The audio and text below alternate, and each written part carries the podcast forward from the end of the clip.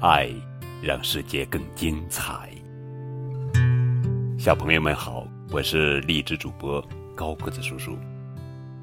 接下来，高个子叔叔要讲一本关于颜色的黑书，作者呀是梅米娜·戈登文，露莎娜·法利亚图，朱晓慧翻译。托马斯说：“黄色吃起来就像芥末酱，辣辣的；可有时它又像小鸡的羽毛，软软的。红色酸酸的，像还没熟的草莓；它又甜甜的，像西瓜。”托马斯说：“他在自己摔破的膝盖上。”找到了红色，有点儿。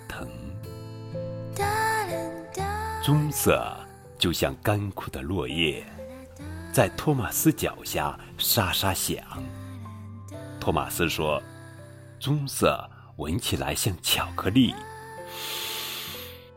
可有时候也臭臭的。”托马斯说：“当太阳……”暖暖的照在头顶上时，天空的颜色就是蓝色。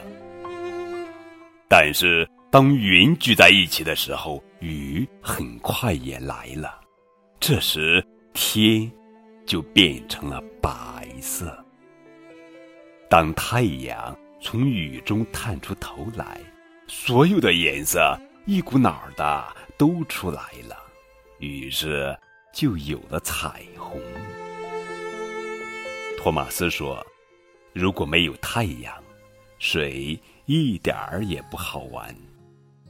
水没有滋味，没有气味。如果没有阳光的照射，它连颜色也没有。”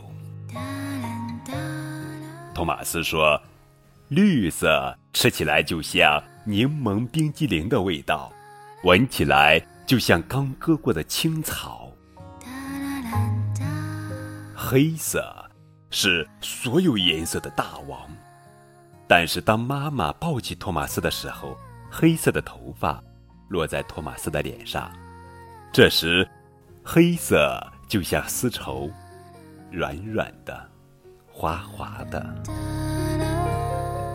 托马斯说，他喜欢所有的颜色，因为他可以听到颜色。闻到颜色，摸到颜色，还可以尝到颜色。这是一本神奇的图书，虽然只有黑色，但在黑色里却能看到跳动的各种色彩。这是一本神奇的图书，虽然只有黑色，但在黑色里，通过凸起的线条、奇妙的手指旅行。却能触摸到柔软的羽毛、酸酸的草莓、干枯的落叶、小小的风筝和蓝色的天空。